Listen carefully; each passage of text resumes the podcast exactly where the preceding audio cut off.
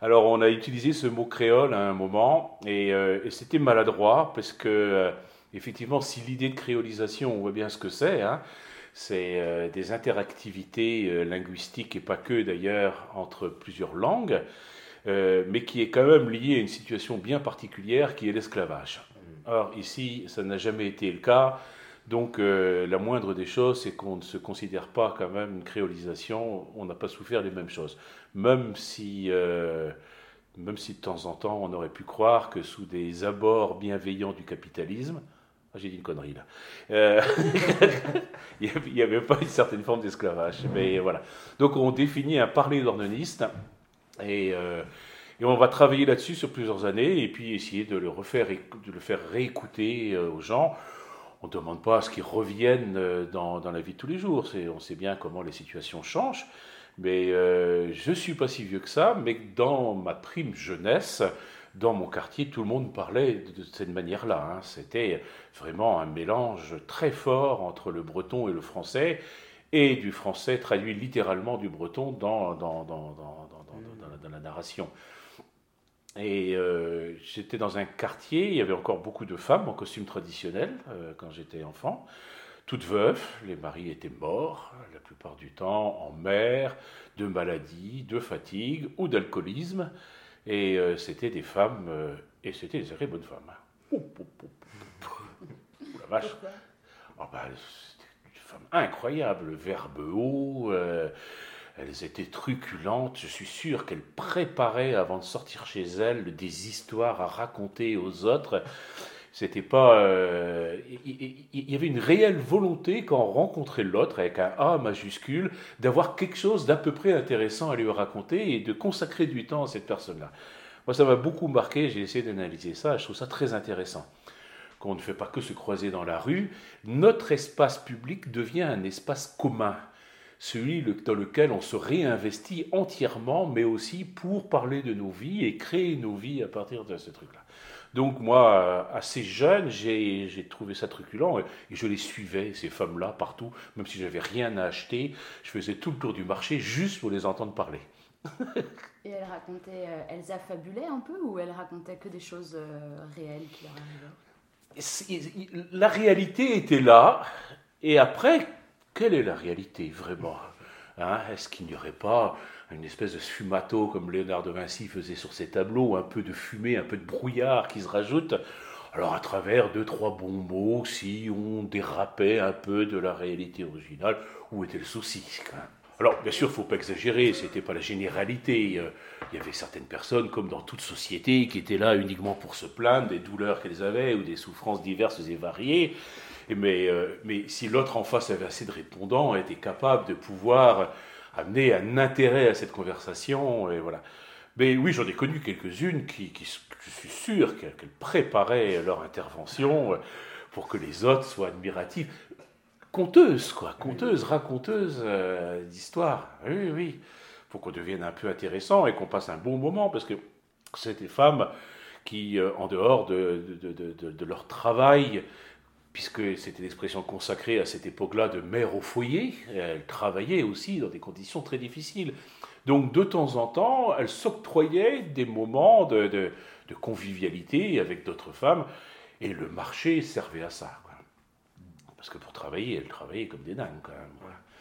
Moi, je me rappelle très bien ma grand-mère paternelle, qui habitait en haut de la rue, euh, au centre-ville de Dordogne. Euh, je l'ai vu travailler dans les usines de Douarnenez encore, donc toujours en costume traditionnel aussi, et, euh, réparer les filets de, mon grand-père, parce que les hommes partaient en mer, ils pêchaient, ils rentraient à des heures vraiment, et puis il restait que quelques heures à terre, ils repartaient. Et pendant ce temps-là, bah, c'était les femmes qui réparaient les filets, ramandaient, on a expliqué ça. Et quand ils avaient fini de ramander, bah, elles repartaient à l'usine, parce que le système de conservation en frigo n'existait pas. Et donc, quand le poisson arrivait, il fallait qu'il reste le moins de temps possible avant d'être mis dans la boîte. Quoi. Donc il fallait finir. Donc si ça durait 8 heures, ça durait 8 heures, mais si ça en durait 16, ça durait 16. Quoi. il y avait les petites filles qui allaient de maison en maison pour... Euh, Je vois que tu connais l'histoire. Raconte tout alors. Bah, c'est que justement, puisque les fallait préparer la sardine quand elle était très fraîche, dès que les bateaux arrivaient, oui ils envoyaient chaque, enfin, chaque conserverie avait son, sa petite armada de petites filles qui allaient de maison en maison pour prévenir toutes les C'est ça. les, les peines sardines. De, de C'est ça. Et elle criait, elle criait, la friture, la friture. Parce que c'était les, le- le- les filles, les filles d'usine étaient appelées en breton mère et la friture, les filles de la friture. Parce que les sardines étaient frites dans un bain d'huile, euh, voilà. Et donc c'était et la friture. Et donc quand il fallait retourner à l'usine, on leur disait de retourner à la friture. Et elles couraient. Et donc les femmes, elles se dépêchaient et puis euh, elles allaient à l'usine. Et ça commençait à travailler le poisson. Et elles chantaient tout le temps aussi. Parce que la mécanisation n'était pas trop forte encore à ce moment-là. Il n'y avait pas énormément de bruit dans les, usines. Il y a eu des, des études de fait là-dessus d'ailleurs. Et les femmes ont dit clairement qu'elles ont arrêté de chanter dans les usines quand les machines, outils plus importantes sont arrivées et qu'elles faisaient plus de bruit qu'elles quand elles chantaient. Quoi. Et elle chantait quoi? Alors, suivant l'heure, elle chantait euh, des chansons douces, des chansons romantiques et des chants religieux, souvent le matin. Et plus la fatigue arrivait, plus elle chantait des chansons plus osées, voire paillardes, et voire même à certaines occasions, euh, quand le travail était vraiment trop difficile et que ça venait des fois même du patron, qui disait à la commise, la commise était la, la, la, femme qui s'occupait de toutes les femmes de l'usine. C'était pas un métier facile. C'était des femmes très dures, souvent, qui étaient du côté du patronat, qui n'étaient pas vraiment aimées des femmes, puisqu'elles faisaient la jointure. C'était elles qui dirigeaient les femmes. Et des fois, le patron appelait la commise et il disait Bon, allez, ils ont le droit de chanter euh, ce qu'elles veulent. Et donc, il y avait des chansons euh, anti-patronat. Parce que comme ça, moins, ça soulageait, la colère sortait. Et, lui, il s'en foutait le patron. Ce qui l'intéressait, c'est que le poisson soit dans la boîte, quoi. hein. Même si on disait du mal de lui, on s'en fout. C'est une particularité et un particularisme local, puisque Dornenay était une ville industrielle, euh, vraiment dans le sens complet du terme, hein, il y avait des usines. Et euh, dans, dans les terres, à 5 km d'ici, euh, quand une femme se mariait, elle était dans une ferme, elle était euh, attachée à cette ferme-là et à son mari, euh, quoi qu'il Mais ici, à Dornenay, les maris étaient en mer et les femmes travaillaient dans les usines. Alors c'était un travail difficile, mais elles étaient rémunérées. Elles avaient une formation, elles étaient souvent syndiquées, avec une formation syndicale aussi, donc une prise de conscience de, de la force du groupe, euh, de savoir comment le monde tournait. Elles savaient lire, écrire, elles avaient de l'éducation. Et donc, euh, eh ben, elles étaient quand même libres, voire relativement libres, tout au moins dans leur vie privée et dans leur vie personnelle. Si le mari picolait trop, la tapait, elle pouvait dire fuck, quoi. Et puis elle, elle foutait le camp avec les gosses, elle, elle- elle- elle avait le salaire qui lui permettait de, de pouvoir faire autre chose. Donc ça crée un état d'esprit complètement différent euh, sur un tout petit territoire, parce que à l'origine, Douarnenez, c'est que 74 hectares. C'est une, toute- petite commune et qui après, après 1945, a englobé toutes les communes avoisinantes et pour faire le Grand Douarnenez. Au départ, c'était tout petit, tellement petit qu'il n'y avait même pas de place pour le cimetière, parce que le cimetière de Douarnenez était sur la commune d'à côté, parce qu'il n'y avait pas de terrain pour, euh, pour enterrer les morts. Donc plus, pas de morts à Douarnenez. Les gens ne meurent pas. C'est ça, c'est ça, c'est ça. Et donc ils ont euh, et le terrain qu'ils ont trouvé, euh, c'était à Ploiré, en haut de la colline, et il y avait une seule route qui allait et qui était en pente comme ça, et ils l'ont appelée la rue Monte au ciel.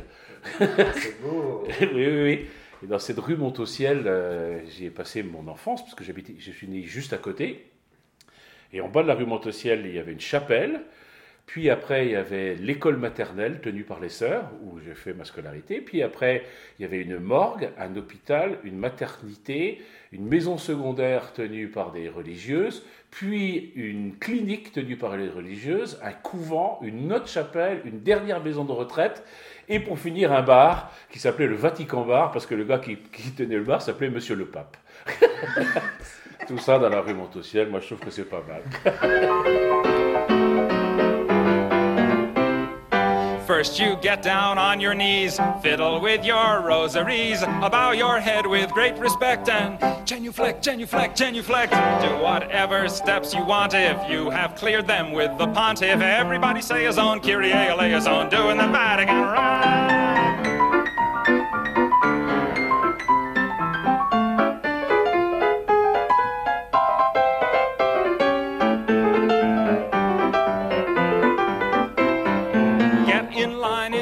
Processional. Step into that small confessional. They're the guy who's got religion. I'll tell you if your sin's original. If it is, try playing it safer. Drink the wine and chew the wafer. Two, four, six, eight. Time to transubstantiate us. So get down upon your knees, fiddle with your rosaries, bow your head with great respect and genuflect, genuflect, genuflect. Make a cross on your abdomen when in Rome. Do like a Roman Ave Maria. Gee, it's good to see you. Getting ecstatic and sort of dramatic and doing the Vatican right.